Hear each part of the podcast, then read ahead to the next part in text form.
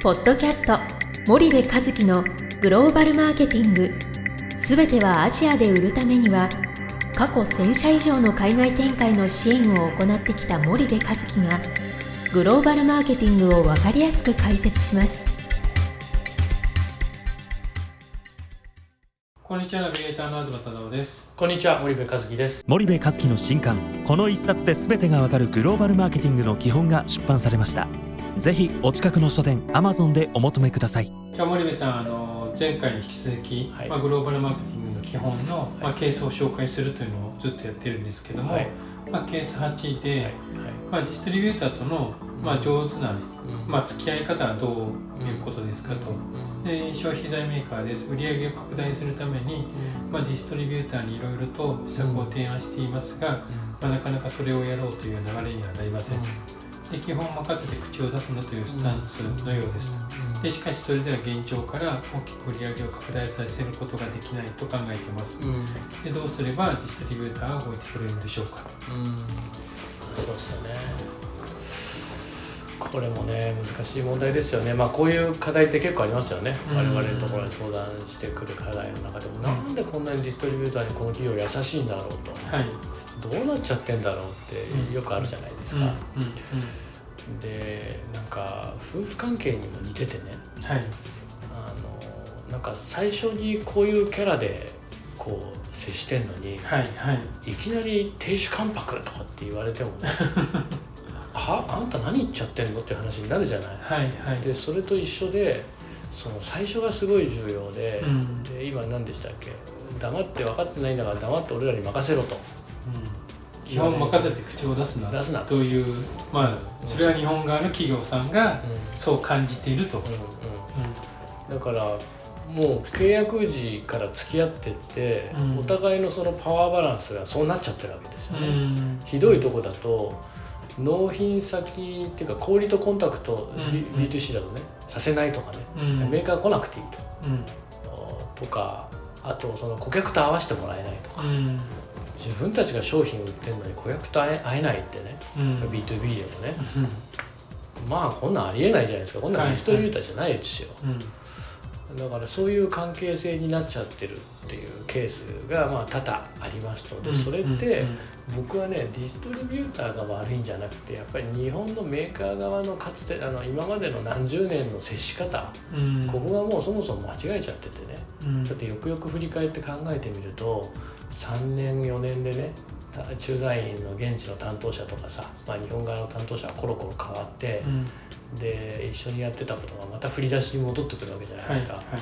で重要なそのオーナー社長とのそのリレーションシップみたいなものも日本側のその担当役員がそのしっかり、えー半年に1回年に1回ね、うん。会ってコミュニケーションを取ってみたいなことも、まあ、なかなかこうやってないっていうケースがうん多いじゃないですか。でそんな中現地のこともよく分かってないしうまくいってる時は「いやーいいですね」となうん。何も言わなくて「よっしゃよっしゃ」と。うん。でうまくいかなくなってくるとあの資料出せこの資料出せみたいな感じでエクセル地獄みたいなものを送ってきてね。でやっとの思いでエクセル埋めて納品先ここですみたいな何個売れましたみたいなそういうやつね細かな。うん。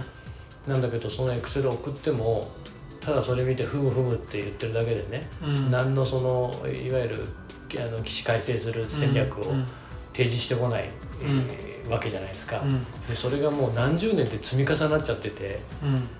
でそうすると今更いきなりなんかこうしますとかって言ってもですね、うん。うんまあ変わらせるっていうのは本当に大変な作業だと思うので、うん。やっぱりその最初の付き合い方がね本当に重要、うん。会社としてディストリビューターとは契約上はこうです。うん。で彼らとのその付き合い方うんいわゆる感情的な付き合い方は心ね、はい。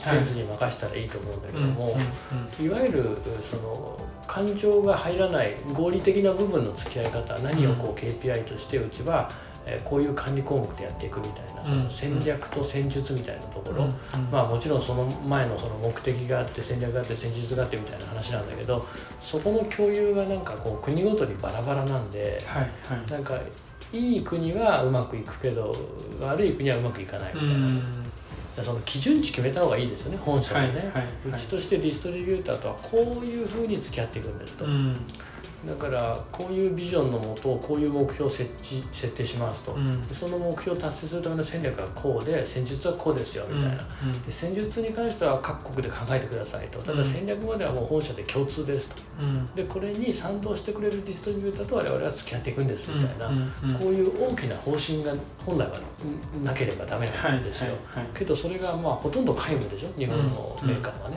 うんなので、まあ、これから再構築をしていかなきゃいけないっていうまさにそんな時なんじゃないかなというふうに思いますけどね。うんうんうん。そうするとまず方針をやっぱディストリビューター側に伝えて、まあ徐々に説得をしていくみたいな感じなんですかね。もうもうそういうふうに慣れ合い慣れ合いっていうかそういう感覚になっちゃってるところは、やっぱりねその今日から停止関白にしますって言ってもね、嫁さんがそれ聞き入れてくれるのに1年2年かかるわけでしょ、うん。もしかしたら一生聞き入れてくれないかもしれないしだから時間かかりますよ。うん。なので最初が重要ですよっていう。わかりました。はい、じゃあ今日はありがとうございました。はい、ありがとうございました。本日のポッドキャストはいかがでしたか？番組では森部和樹へのご質問をお待ちしております。